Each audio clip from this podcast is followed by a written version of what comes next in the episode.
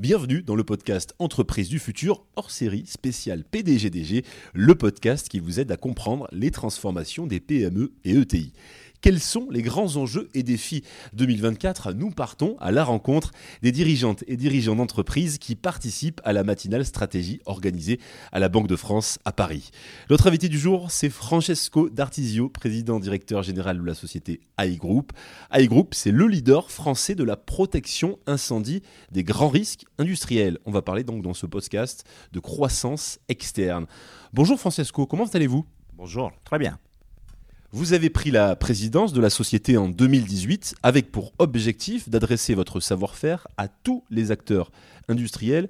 Francesco, je vous laisse peut-être le soin de nous présenter euh, plus en détail votre activité. Alors déjà, euh, on est des experts dans la lutte contre les incendies pour les très grands risques industriels. Donc on répond à qui? On répond à les grands acteurs hein, donc, euh, du monde de l'énergie, voire voilà, tous les énergéticiens, euh, mais aussi, euh, on répond aussi aux acteurs de la, de la marine, donc euh, les Naval Group et des autres acteurs. Francesco, vous affichez une croissance à deux chiffres, plus 30% en 2023, et votre objectif à moyen terme, c'est de maintenir un cap similaire à ces résultats. Comment votre entreprise, Francesco, se transforme-t-elle pour accueillir et honorer son carnet de commandes? Alors, déjà, une telle croissance, effectivement, va avec des challenges. Donc, les challenges, c'est déjà euh, garder les équipes euh, très motivées autour du projet euh, et autour de la stratégie qui ont bâti depuis certaines années. Et aussi, on essaie vraiment de le réorganiser pour pouvoir effectivement faire face à cette croissance qui, qui nous plaît. Qui nous plaît. pourquoi? Parce qu'en fait, ça va donner beaucoup plus d'opportunités à tout le monde. Et c'est ça qu'on a partagé avec tout le monde. Donc, le fait de bâtir un projet humain et industriel tous ensemble.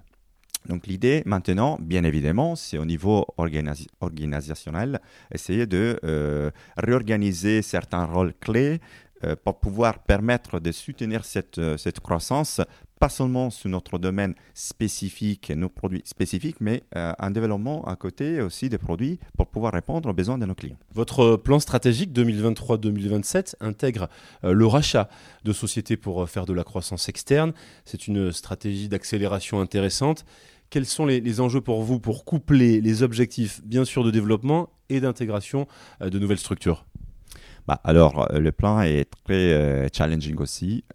c'est un exercice, je me permets de dire, un peu ludique qu'on a fait entre moi et mes collaborateurs en disant essayons de voir loin, où on, va se retrouver d'ici 2027, voire 2030.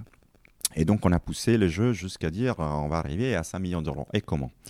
Et donc aujourd'hui, pour arriver à ces types de, euh, de, targets, effectivement, on ne va pas s'en passer de, des acquisitions externes.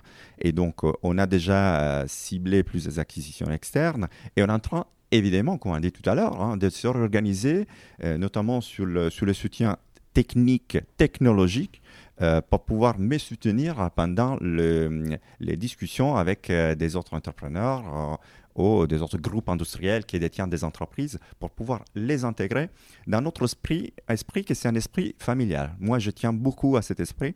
Euh, je suis un humaniste euh, convaincu. Donc pour moi, l'humain est au centre du projet.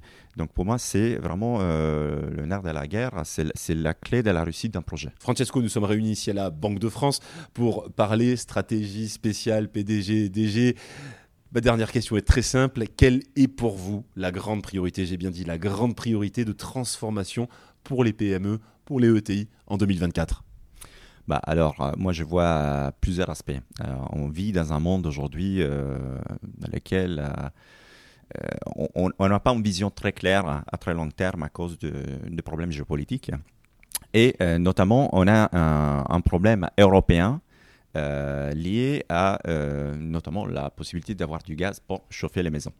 Donc pour moi, une des priorités euh, des PME ETI européennes et françaises, c'est vraiment d'essayer de, de, faciliter cette, permettez-moi les mots, bataille en fait au quotidien de nous les entrepreneurs avec nos collaborateurs pour pouvoir permettre effectivement à l'Europe de reprendre un peu le contrôle de cette situation. et donc en fait mon souhait c'est aussi que l'Europe puisse répondre à, ce que les Américains ils ont fait très bien avec euh, euh, l'Inflation euh, Reduction Act de Joe Biden. Avec plusieurs milliards d'euros sous la table, mais ils l'ont fait plutôt pour les entreprises, les grandes entreprises.